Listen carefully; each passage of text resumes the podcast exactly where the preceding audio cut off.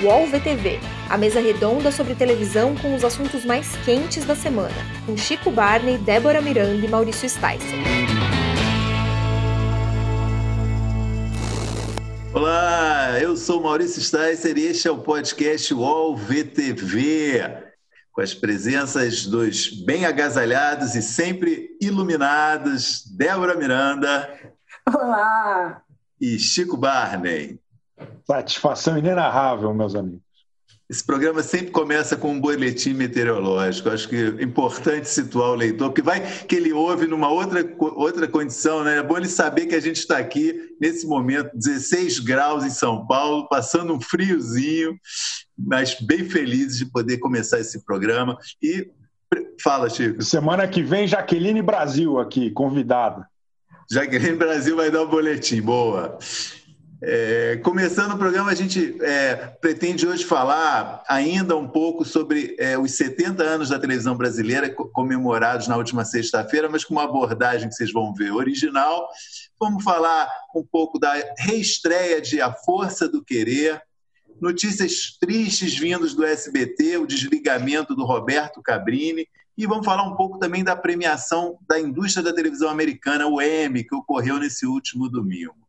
Bom, para começar, então, é um assunto que a gente promoveu aqui por culpa do Chico Barney na semana passada e que ganhou uma dimensão extraordinária nas comemorações dos 70 anos da TV. É um assunto muito interessante, que é o Chico Barney não podia assistir Pantanal. A gente foi falar de Pantanal, né, que vai voltar, e ele fez essa confissão espetacular que a mãe dele não deixava ele assistir Pantanal. Muita gente, inclusive, disse que o Chico já tinha 20 anos de idade quando passou Pantanal, porque é uma questão importante, você já podia começar esclarecendo isso, Chico. Você tinha 20 ou 25 anos quando passou Pantanal.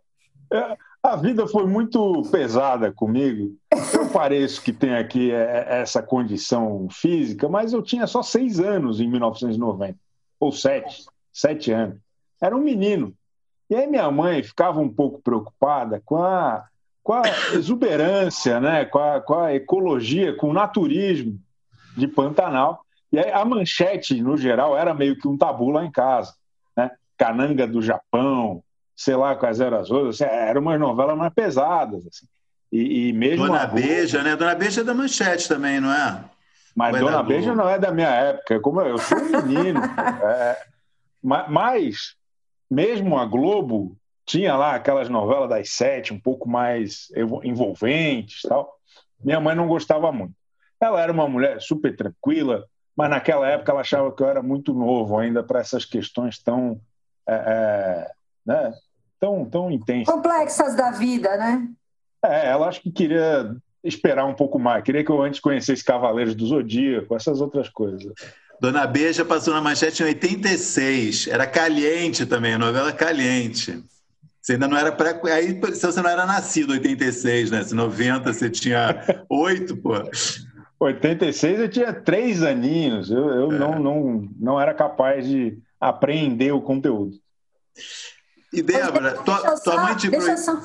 Ah, fala. Que, queria só fazer uma pausa lembrando para a gente mandar um beijo para Mônica Iose, né? E lembrar que ela é nossa nova candidata a Juma.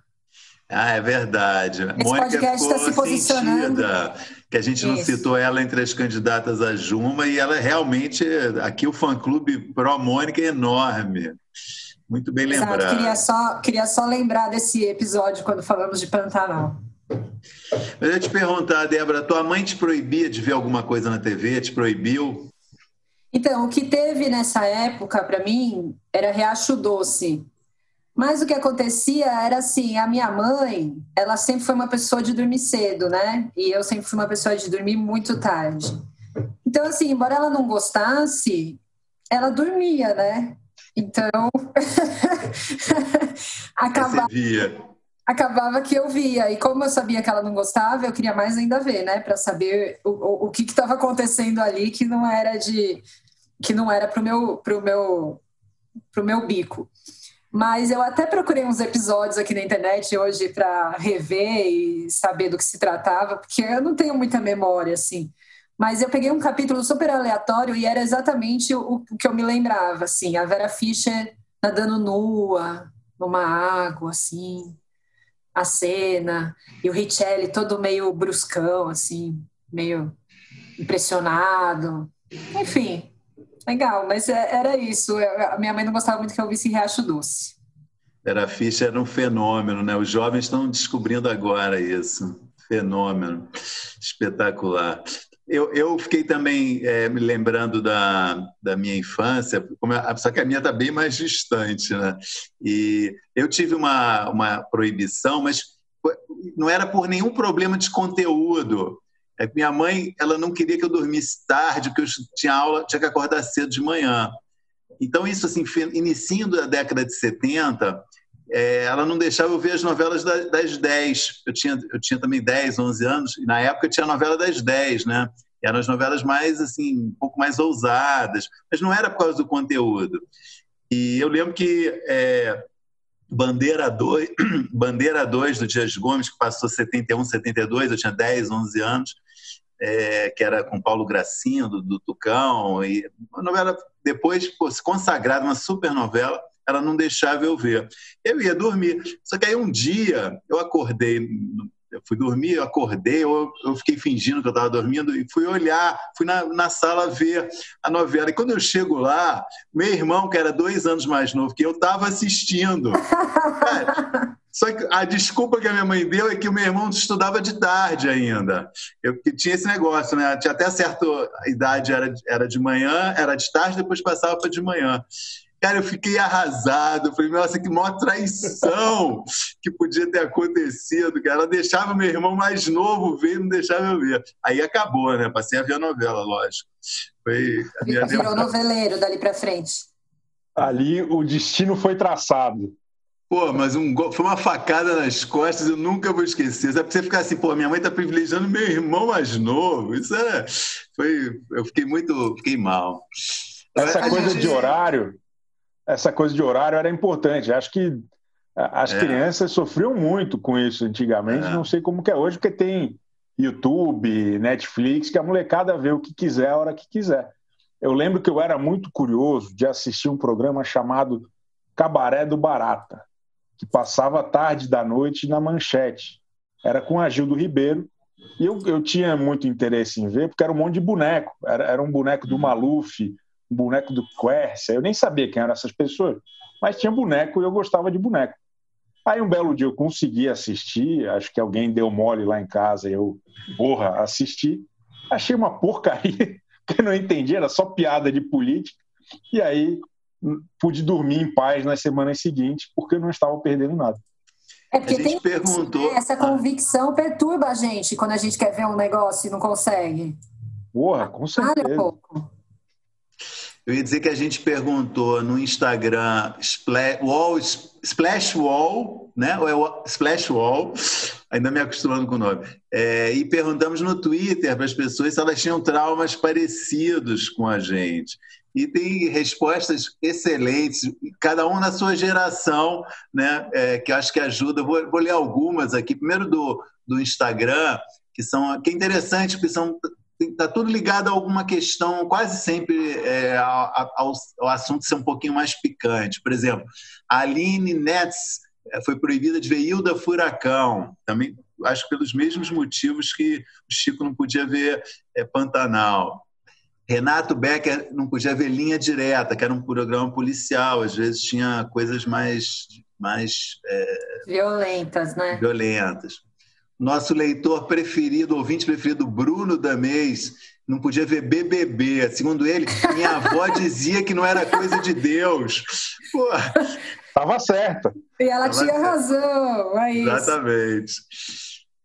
A B Estival não podia ver Tieta. É, é, exagero, né? Mas é que realmente Tieta era bem ousada. O Lucas diz que minha tia não deixava os primos assistirem as novelas Vamp e A Viagem. É Vamp, tem umas pessoas falando de Vamp, porque tinha os vampiros é. e tal. E era uma novela super, era uma novela 7, né, Vamp?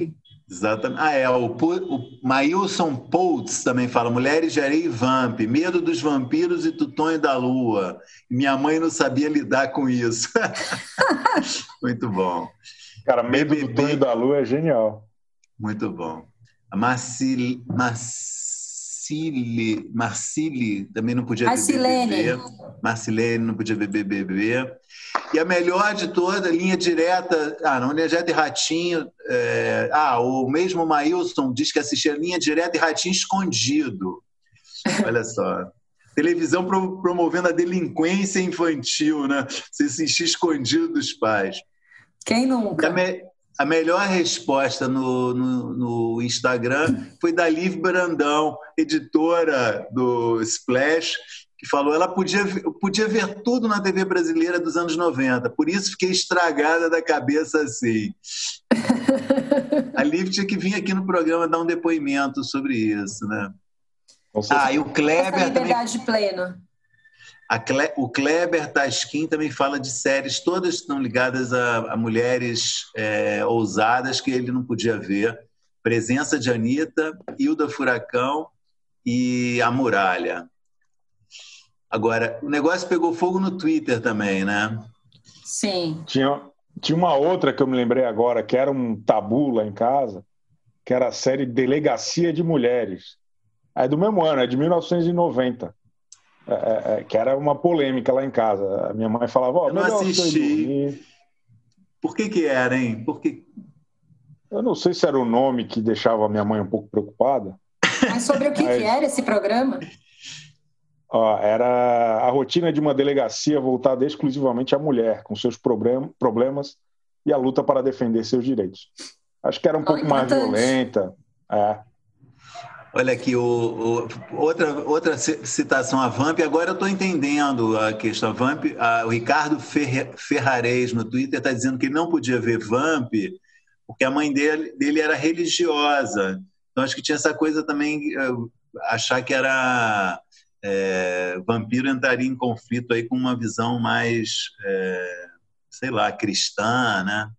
Eu acho que a viagem também, que as pessoas citam bastante, tinha questões religiosas. Amanda Cristina, Chica da Silva, minha avó não deixava nem a pau. Chica da Silva era caliente também. Manchete deve ter. Manchete devia ter muita gente que via manchete escondido, meu. A, man, a manchete era, era mistério e sedução. Tom ah, tem esse aqui. Fala, fala.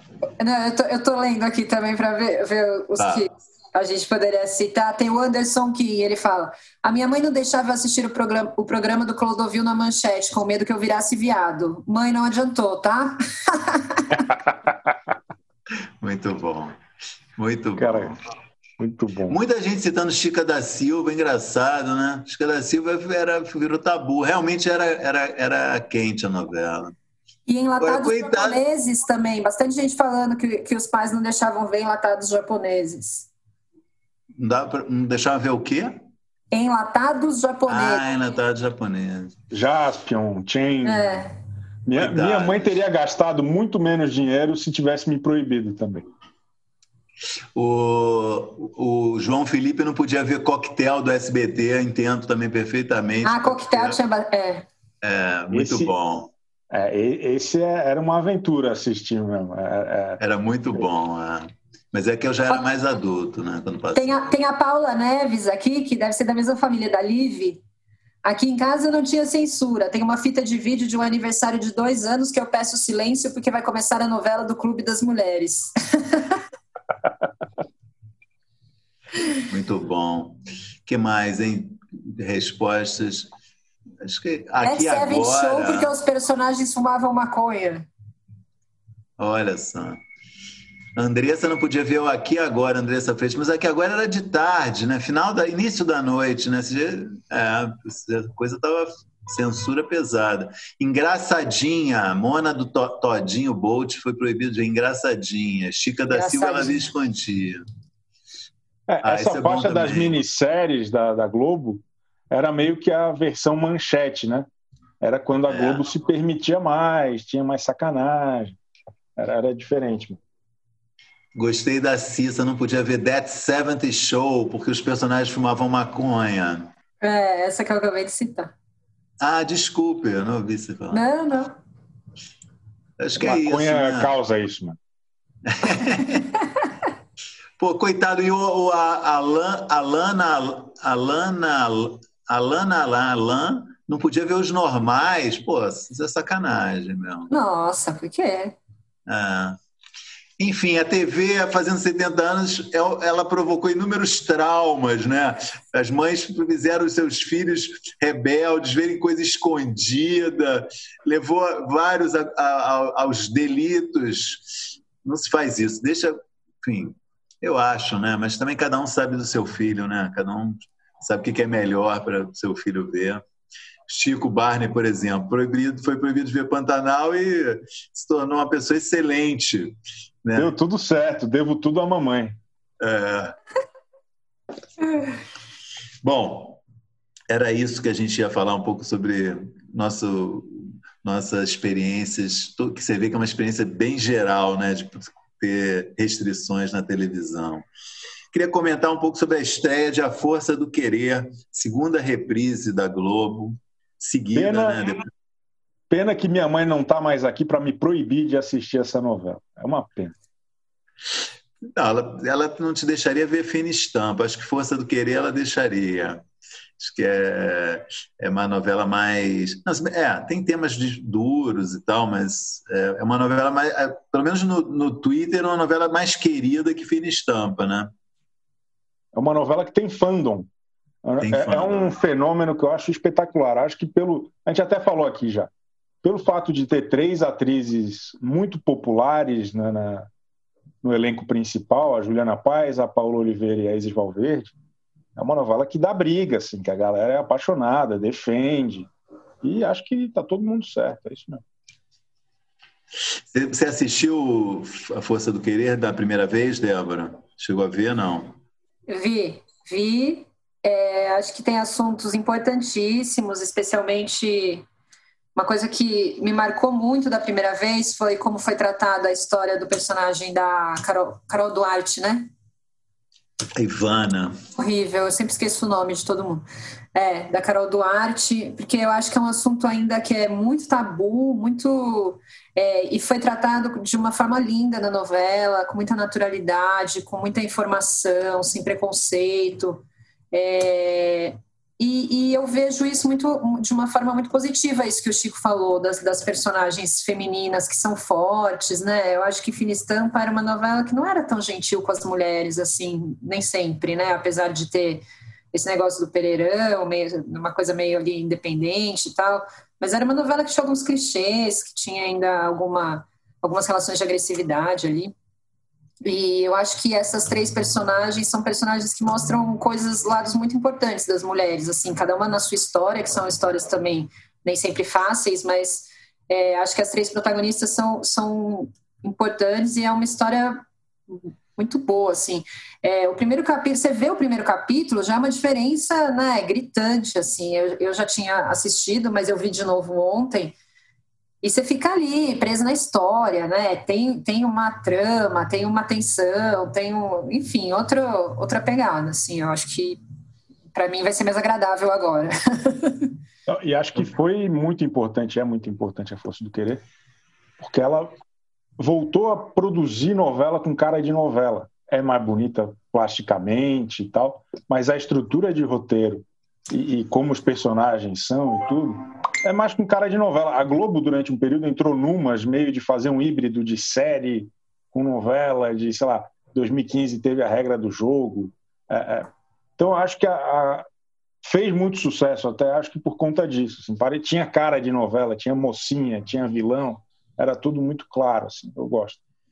Uma, uma coisa bem impressionante do, de, de como a novela foi reconhecida dessa forma como você está falando, Chico, que ela, ela, ela teve uma audiência superior a, se não me engano, cinco novelas ante, que vieram antes dela.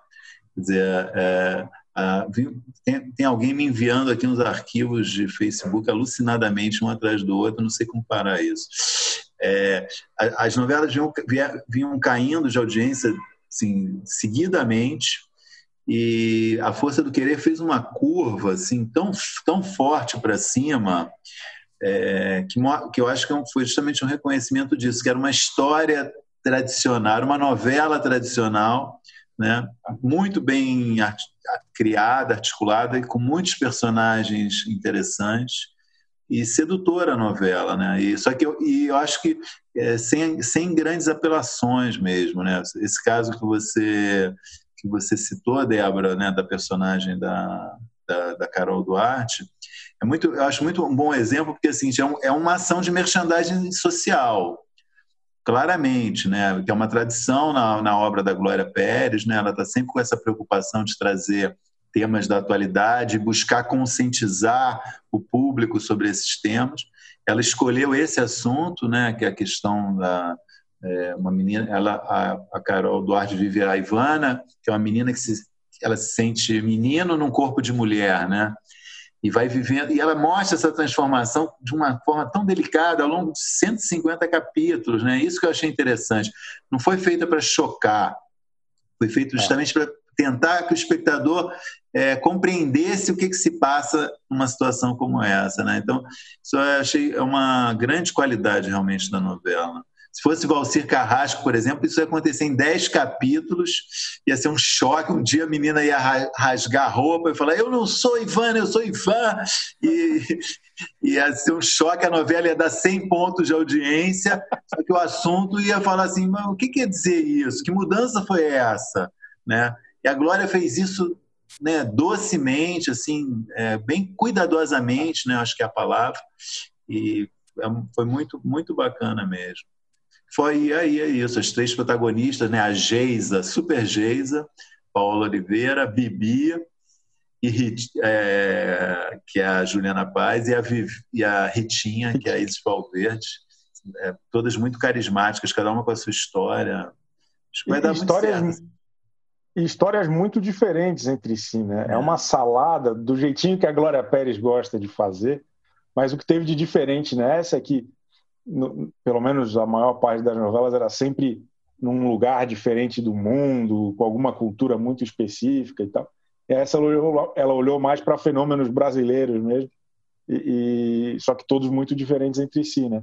A, a mulher normal que vira bandida, a, a, policial, que por acaso também é campeã de MMA e meio Chuck Norris brasileira, e a, e a, e a mulher que mora perto do riacho e por acaso se veste de sereia também. Então é, é uma, a gente fala isso, é, parece ridículo, é mesmo, e por isso que dá certo.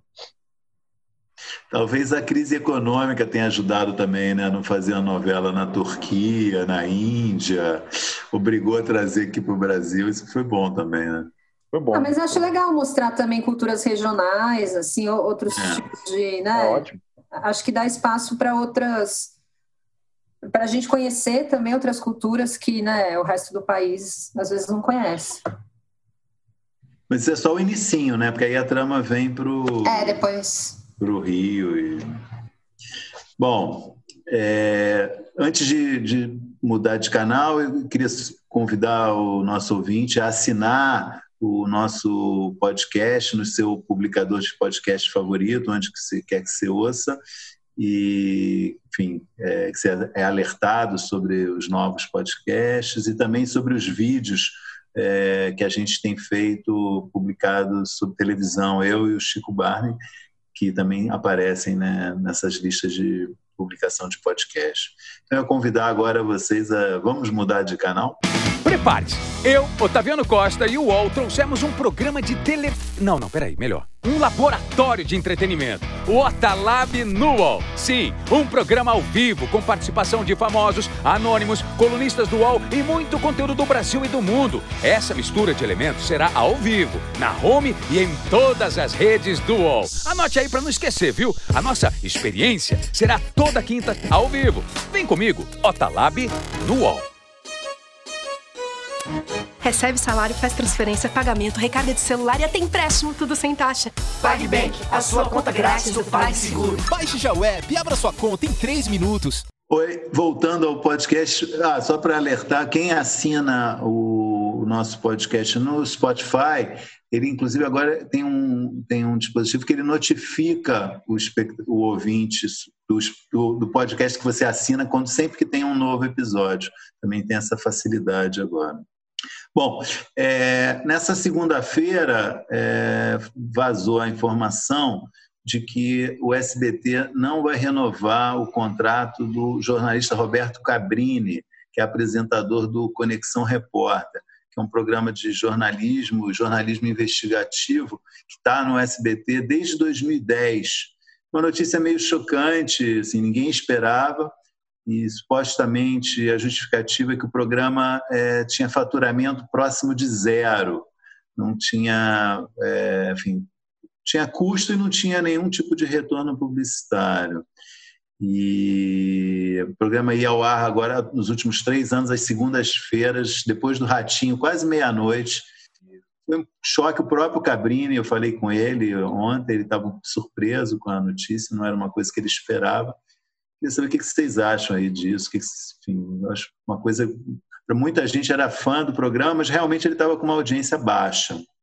É, eu acho que, bom, o SBT, mais uma vez, demonstrando que não tem muito interesse no jornalismo, né, em investir em jornalismo. Acho que isso é uma postura que a gente já vem falando há algum tempo aí.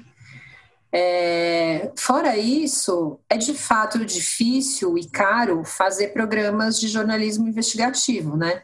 Porque normalmente são matérias que demandam é, tempo, que demandam investimento, muitas vezes demandam viagens. Então, é, esse formato de jornalismo é um formato que de fato é caro.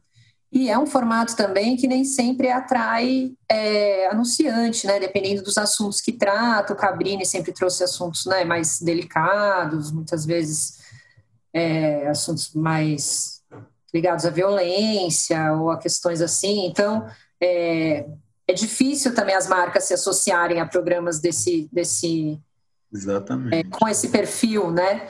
Então, eu acho que é, faz sentido, faz, especialmente de acordo com o raciocínio que a SBT vem mostrando. Mas é uma pena, né? Uma pena porque é, é são, são assuntos que muitas vezes ninguém vai atrás mais, ninguém vai falar, enfim, torcendo para que ele consiga espaço em outra emissora que decida investir nisso. É, eu, eu, questiono um pouco a qualidade desses últimos anos do, do programa do Cabrini. Assim. É, não, não, não consigo me esquecer do ano passado, quando teve um especial sobre o dono da Havan, uma, uma lambeção para o velho da Havan, um negócio muito esquisito que nem combina com a história do Cabrini e com o próprio formato do programa. É, então questiono um pouco, não só por esse episódio em especial, mas alguns outros, uh, algumas outras abordagens, assim, porque eu acho que ficou no meio do caminho. Uh, não era nenhum programa de excelente uh, aferição jornalística no sentido de estar propondo novas coisas, estar descobrindo onde estão as engrenagens, falhas do poder. Às vezes estava do lado, justamente do lado dele em algumas situações. E então, acho que pô, o Cabrini é um profissional indiscutível, muito bom. Espero que na próxima rodada aí ele, ele consiga ser mais incisivo, voltar talvez um pouco às origens do que ele sempre fez também. É, é, porque acho que ficou no caminho. Era um negócio que era. Eu, eu entendo o pouco apelo comercial, porque não é nem uma, uma coisa de grande qualidade, de grande relevância, e nenhum show, é, porque ficava no meio do caminho. Né? É, eu acho que a Débora falou uma coisa importante que é, eu acho que não, o jornalismo não pode ter a mesma lógica comercial do entretenimento, né? É óbvio que precisa né, na televisão e mesmo em outras, outras mídias ele precisa se pagar, tem que ter uma, tem que encontrar maneiras de se, se pagar, mas não pode ser, eu acho, a mesma lógica do, do entretenimento. E às vezes passa a impressão um pouco que funciona um pouco assim no SBT. Eu acho né? Meio sei que várias coisas. Agora, de fato, é, o programa, ele muitas vezes nos últimos anos fez matérias, digamos, é, caseiras, né? matérias do SBT, perfil de, de, gente que trabalha no SBT, dedicou um programa, programas inteiros a figuras, Carlos Alberto de Nóbrega, é, Danilo Gentili, é, programas homenagens, digamos assim. Né? É, isso também um pouco tira um pouquinho. É? É, teve um episódio que eu lembro que o Flávio Rico sempre comenta muito, que é o Conexão Repórter mostra a trajetória da coreógrafa Rafinha Viscardi. Que era, que era o dia a dia dela no, no SBT. É, é, pois é, isso realmente. Mas aí eu acho que é menos culpa dele do que mais do SBT, né? De depositar ali, ó, considerar aquilo que é um espaço para fazer esse tipo de matéria, que é, que é, é. sempre né, desgastante um pouco mesmo. Exato, acho que é esse o problema, fica no meio do caminho, é. vira coisa nenhuma, e aí perde, perde a relevância, perde o apelo. Não, não, né? Acho que ter um programa do Cabrini na, na grade tem que ser um programa do Cabrini, tem que ser aquele jeitão é, é emocionante que a gente está acostumado, não esse mais ou menos.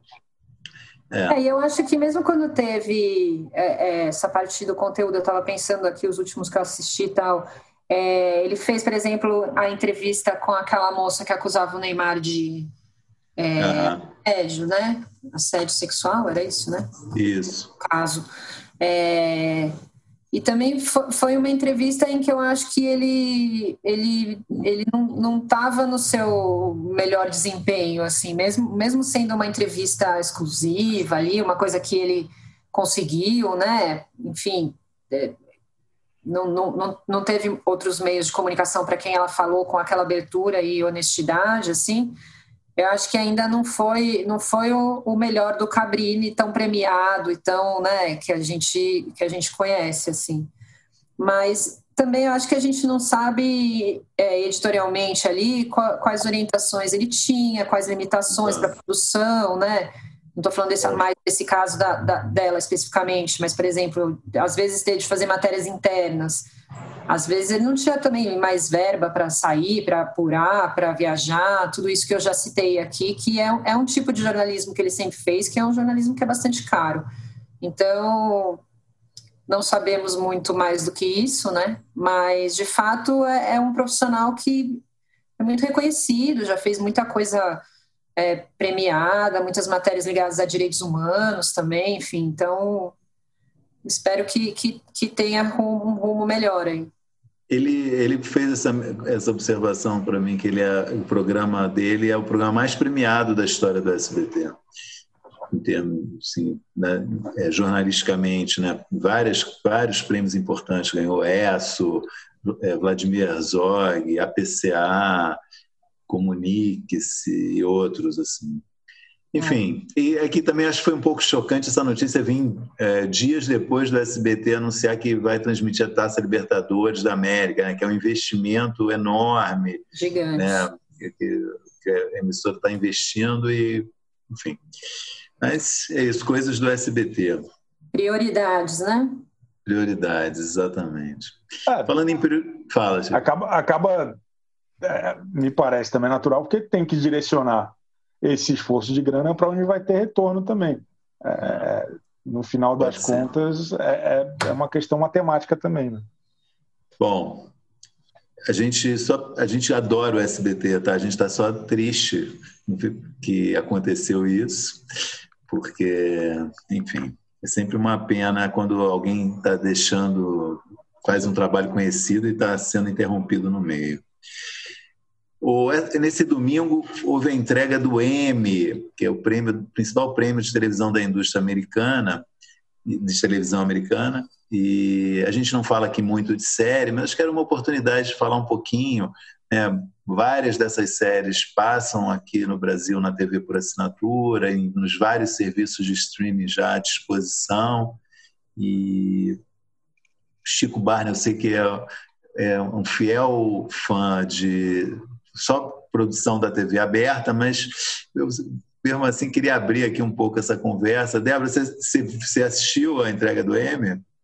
Eu assisti algum, algumas partes. E o que, que, você achou? Eu não Sim, assisti algum... tudo.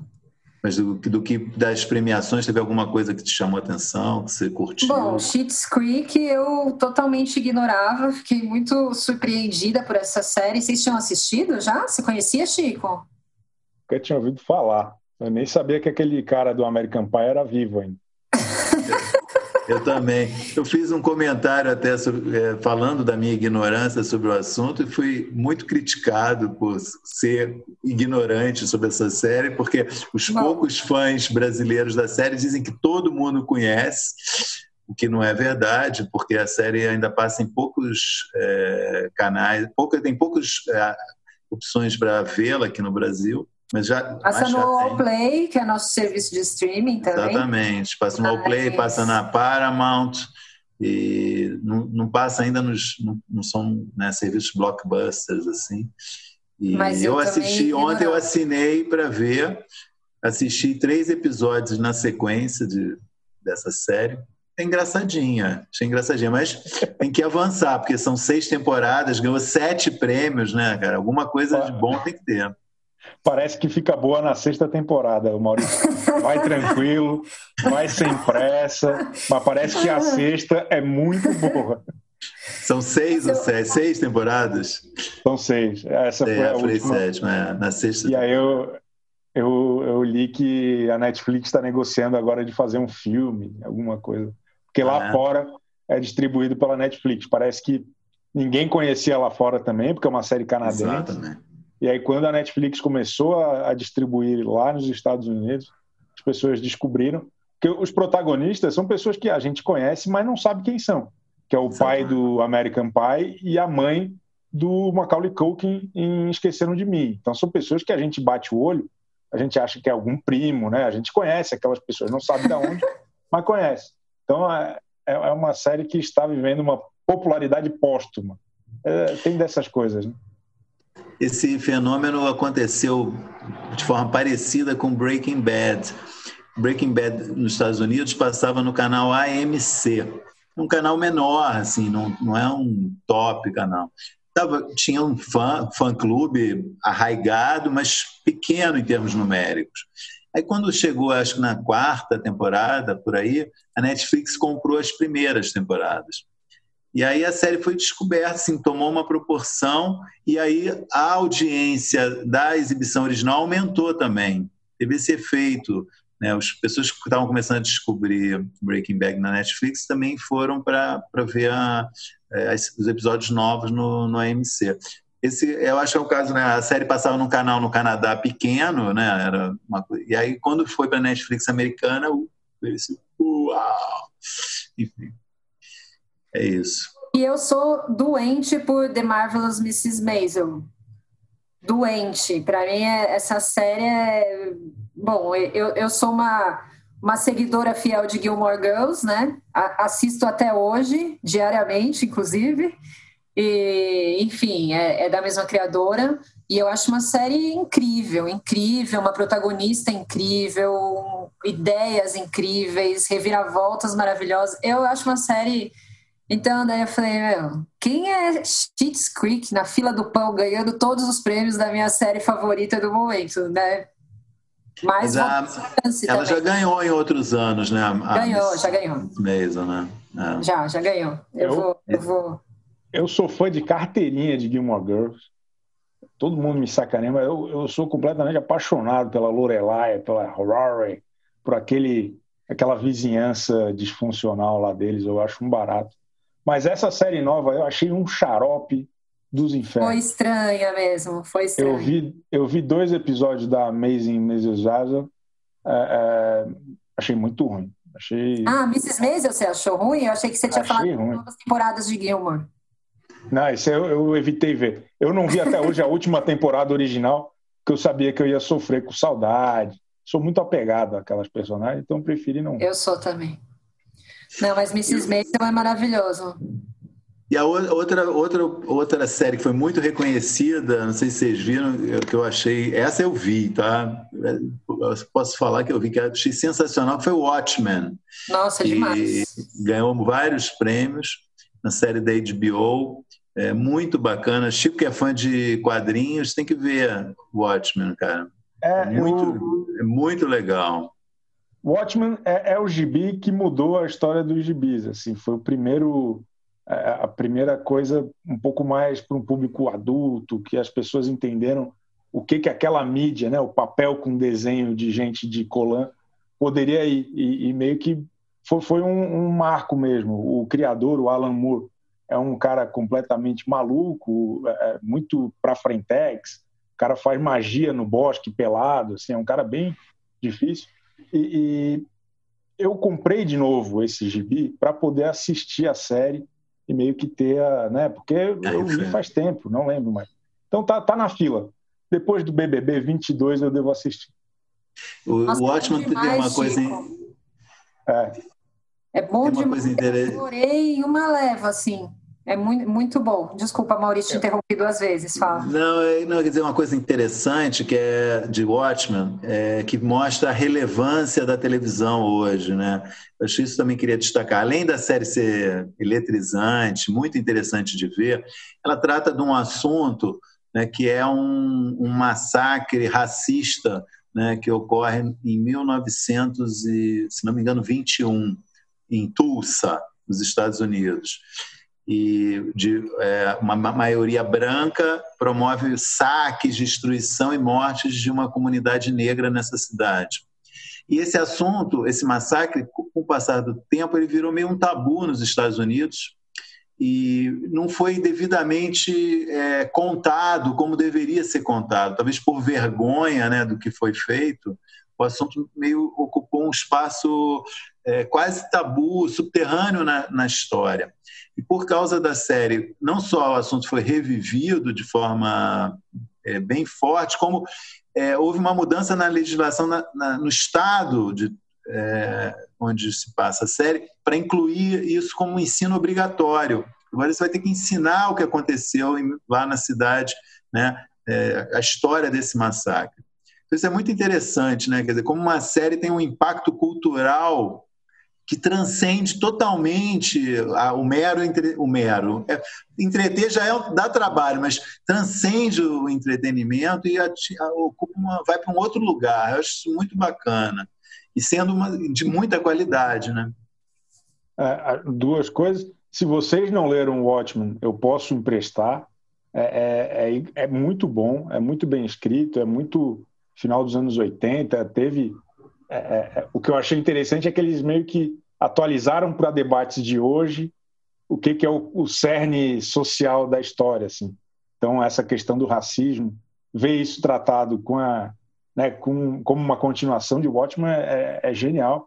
E o criador dessa versão para a TV é o Damon Lindelof, que é um dos responsáveis por Lost e, e um dos responsáveis pela série The Leftovers, também é uma série muito boa, muito premiada, altamente recomendável também da HBO. E diz que não tem outra temporada, né? Pelo que eu li.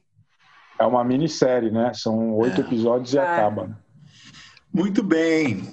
Estamos chegando aqui já, entrando na reta final do nosso podcast, uma parte que, que gente, o nosso ouvinte mais ama, que é ouvir a gente falando mal, os melhores e piores da semana.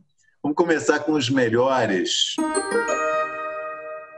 Débora Miranda, seu destaque positivo dessa semana. Bom, eu, eu queria destacar a Ana Maria Braga ontem no Roda Viva. É, eu achei a, a, entrevista que ela deu excelente, a postura que ela teve. É, acho que os questionamentos feitos nem sempre foram é, os mais simples. É, houve até alguns episódios que, para mim, me soaram um pouco machistas ali, em algumas perguntas, mas eu acho que ela foi incrível assim nas respostas dela, no posicionamento, na tranquilidade para conversar, para explicar, é, muito incisiva ao mesmo tempo, em que ela foi muito delicada também com todo mundo. Então, eu queria destacar a Ana Maria Braga. Chico Barney. Olha, na, eu vou citar dois momentos rapidamente, sem, sem muita. O Altas Horas desse fim de semana eu achei espetacular. Teve Caetano e Gil e teve também o cantor Belo. É, tô, eu estou muito impressionado com, com a, a, a, você não dá você não dá ponto sem nó né Chico? Você vai falar bem do Altas Horas do, do Gil do Chico mas na verdade você era para falar que foi o Belo no Altas Horas né? Não, só só high level né? Só coisa boa. E, e, também teve um papo com as atrizes Ingrid Guimarães Renata Gaspar e aquela Vem cá te conheço como é que é o nome? Maria Clara Gueiros papo muito divertido, muito bom. Essa fase, eu se fosse o diretor da Globo, eu não deixava mais o Serginho sair de casa. Tá o diretor da bom. Globo, no caso, é ele mesmo, né? O diretor do programa? Não, é? da Globo. O chefe, o chefe dele, se eu fosse o chefe dele, eu não deixava mais ele sair de casa. porque o Altas Horas, que já era um programa muito bom, vive uma fase espetacular aí desde que voltou na pandemia. E aí, rapidinho também, só eu estou muito feliz com o, final da polêmica que estava tirando o sono dos Faustanetes, aquela bailarina Natasha Orana detida em Balneário Camboriú em julho, voltou, foi reintegrada ao elenco, já esteve no palco neste último domingo. Eu, vocês sabem bem, me emociono com um final feliz, então deu tudo certo. Amém. O meu melhor da semana é, vai para o Paulo Vieira. Não por nada que ele tenha feito na TV, até porque acabou, ou não sei se cortaram antes da hora, mas acabou a série que ele estava fazendo no Fantástico, mas por uma história que ele está contando no Twitter já tem duas ou três semanas, que é espetacular. São as aventuras da família dele, do pai, da mãe, de um amigo do pai, o Pablo, o e Pablo. dele, do irmão. São um negócio assim, tem momentos assim, que você tem que parar, de, porque você está rolando de rir tanto que você não consegue é, continuar. E ele está contando essa história e está tomando uma proporção. Eu vi ali uma possibilidade de remake da Grande Família, com uma pegada agora Palmas, né? Que eles são de Palmas.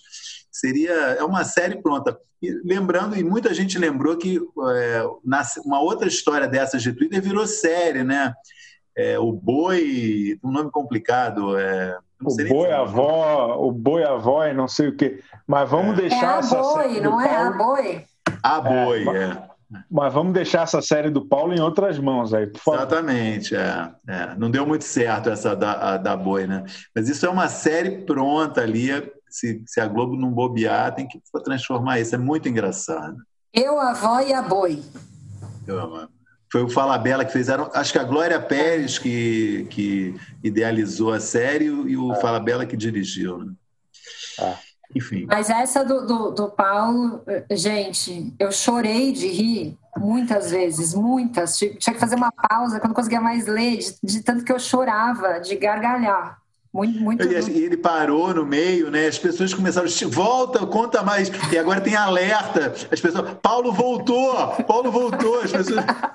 Virou um negócio incrível. Já virou uma série, então. Todo dia tem novos capítulos para a gente acompanhar. Precisa agora ser adaptado para a TV.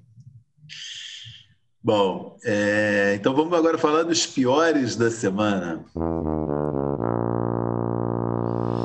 Começando com a Débora. Gente, eu queria destacar uma coisa que aconteceu. É, a Renata Mendonça fez essa semana. A Renata Mendonça, para quem não sabe, ela é daquele projeto é, de Bradoras, que até é do UOL e fala de futebol e de esportes femininos. Ela agora foi contratada da Globo e é comentarista é, da emissora. E ela fez um post comemorando é, que a Ana Thaís Matos tinha ganhado um quadro que chama Análise da Ana e falando quanto, quanto isso era importante, o valor disso para tantas meninas que muitas vezes sonham trabalhar com futebol, para se identificar e ver que elas têm espaço e tudo mais. Rolou um ataque contra ela é, e contra a Ana Thaís também, de fãs da Renata Fã. Ah, você está esquecendo da Renata Fã, a Renata Fã é muito melhor, a Renata Fã veio primeiro, vocês mentem. Foi uma coisa horrível, um ataque super agressivo. É, e eu fiquei muito chateada, assim, porque eu acho que são espaços tão importantes, tanto da Renata Fã, quanto da Ana Thaís, quanto da Renata.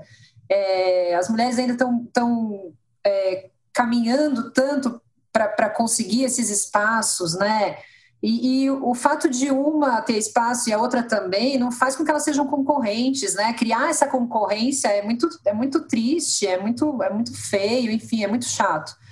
Então, e as duas, inclusive, já, já trabalharam juntas, se conhecem, cada uma reconhece muito o valor que tem o trabalho da outra. Então, foi uma coisa total da internet, assim, mas com relação à, atuação das duas na TV, que eu achei lamentável. Então, eu, eu queria destacar isso aqui, pedir para as pessoas, gente, tem espaço para todo mundo, todo mundo tem seu valor, não façam isso. É desagradável. Mas, é, eu, eu, eu, infelizmente, acompanhei um pouco essa história eu sinto que não é nem a galera que é fã da Renata fã, mas, mas também é um pouco de gente chata que não quer normalizar né, a presença de mulheres nesse espaço e fica caçando pelo em ovo.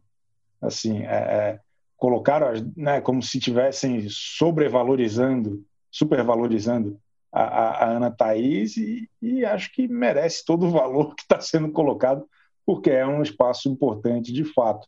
É o que eu sempre digo aqui: esse povo do futebol é muito tóxico, é um perigo.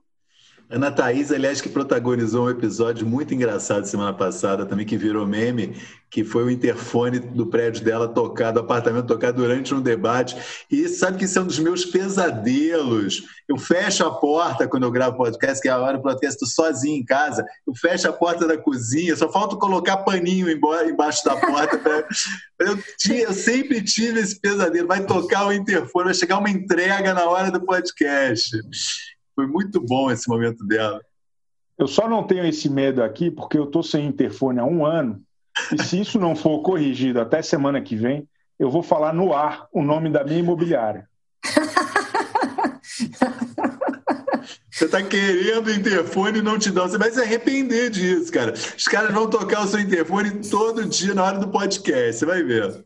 Na semana que vem a gente vai na Inocência. Chico, seu pior da semana. o pior da semana é a imobiliária tal. A imobiliária. Interfone. Eu vou falar. Semana que vem é o prazo. Ok, tá pronto. Chico, seu pior da semana. O Globo Repórter de sexta-feira passada sobre os 70 anos da TV. Eu achei pouco abrangente. Tem algumas ausências incômodas. O pessoal do Cacete Planeta ficou ofendidíssimo porque falaram de humor e não falaram deles. E, e, acho que não, acho que foi um não, não chama de 70 anos da TV, sabe? Chama de outro jeito. Fala como a Globo é legal nos 70 anos da TV. Troca a abordagem, assim, porque eu acho que eu tinha uma expectativa, até pelo momento atual da Globo, de ser um pouco mais generosa com suas co-irmãs, né? De não ter mais aquele melindre de citar nomes, citar artistas. E aí, quando falava de A Praça é Nossa, mostrava o Miele e o Golias na Globo de 1912. Então, o negócio, eu achei muito, muito, muito decepcionante esse, esse especial. Pelo menos me liberou, eu não vou assistir essa sexta. É, porque são dois episódios, né? Passou o primeiro. Né? E na chamada do segundo episódio tem o Silvio Santos, vocês viram? Eu não sei se foi a repercussão que deu ali, mas eu vi ontem na TV a chamada para o segundo episódio, aparece Silvio Santos. Ele aparece brevemente no primeiro, né? Tem um, um flash de Silvio Santos, não tem? Eu acho. Eu acho que aparece. Mas, é, mas eu, eu, acho que já achei... tinha na, já tinha no anúncio do primeiro. Acho que era ele caindo daquela gangorra. É, é. Bom, meu pior da semana vai para um pequeno detalhe da estreia do Melhor Agora, o programa da Mariana Godoy, que começou nessa segunda-feira na Band Achei o programa ok, não, não, não quero fazer considerações maiores sobre o programa, mas incomodou o fato de que é, o programa ignorou que a gente está no meio de uma pandemia. Né? E ela várias vezes falou que foram, todo mundo ali estava testado, que não tinha risco nenhum, mas teve situações, que, mesmo a gente sabendo disso, ficava uma coisa meio assim. Então, ela, por exemplo, tem um, uma, um quadro, foi um dos momentos melhores, inclusive, ela visitando a casa do Jacan. Casa do Jacan é muito legal, divertida. Pô, foi um, uma, uma, uma coisa de proximidade, de intimidade nesse momento. Eu não vou na casa do meu melhor amigo. O, e aí você abre a tua casa para uma matéria de televisão, achei estranho. E no final do programa, ela, ela recebeu o Ronivon no estúdio. O Ronivon já chegou dando beijinho na Mariana e encerrou o programa dando beijinho na Mariana. Então, isso eu achei que, como tudo bem, ela falou isso, repito, todo mundo ali estava é, tinha testado, estava todo mundo é, saudável, mas não achei que foi um bom exemplo para ninguém essa exposição excessiva ali, né? Nesse momento, que tá todo mundo, pelo menos todo mundo não, mas tem muita gente como eu que não sai de casa ou que sai só de máscara, correndo para ir no mercado e voltar. Parece, passou a impressão que está vivendo um outro, uma outra realidade. Isso é, fica aqui o meu meu, meu esse, ponto negativo. Eu peguei esse momento da bitoca do, do Rony Von e foi muito estranho, mano. Enfim. Bom, Chico, qual que é a efeméride da semana? Ainda nos 70 anos da televisão brasileira, eu queria aqui fazer uma homenagem. Há 25 anos e seis meses estreava o Teleguiado na MTV Brasil. É uma das, na minha humilde opinião, uma das grandes atrações é, originais da nossa TV era apresentado pelo Casé Peçanha. Ele basicamente ligava para os telespectadores, eles pediam clipe, daí tinha um monte de bordão. Né? Quando o clipe não existia, ele desligava na cara. Tinha o dia do Shiva, que ele destruía elementos do cenário. Era, era, era adiantou tendências, foi disruptivo e ainda conversou com a minha avó. Um dia ele trocou uma ideia com a minha avó. Então, um abraço para o Casé e parabéns aí para a MTV Brasil. Você sabe por onde anda o Casé? O que, que ele tem feito? Seu... Mais vi. A última vez que eu soube, ele estava fazendo muito evento, assim, mediando muitos é, congressos e tal. Ele, ele virou um cara meio empreendedor de, de coisas da internet. Ele, alguns anos, chegou a inventar o Twitter de áudio, que acho que não deu muito certo, mas que era uma ideia legal. Então, é grande Casé Pessin. Boa lembrança mesmo do Casé, legal. Bom, é isso. Débora, você ia falar algo? Não, eu achei que você. Não, eu, eu achei divertido, eu gostava desse programa também. Eu estava só. Ah, boa só... lembrança mesmo. E, e, e, gostando, é. Legal, então acho que é isso. E eu ia falar, antes da gente começar a apresentar o quadro, cada vez mais esse quadro final, fico recebendo sugestões né, nas, nas, redes sociais. Vocês têm que falar o melhor isso, vocês têm que falar o pior isso.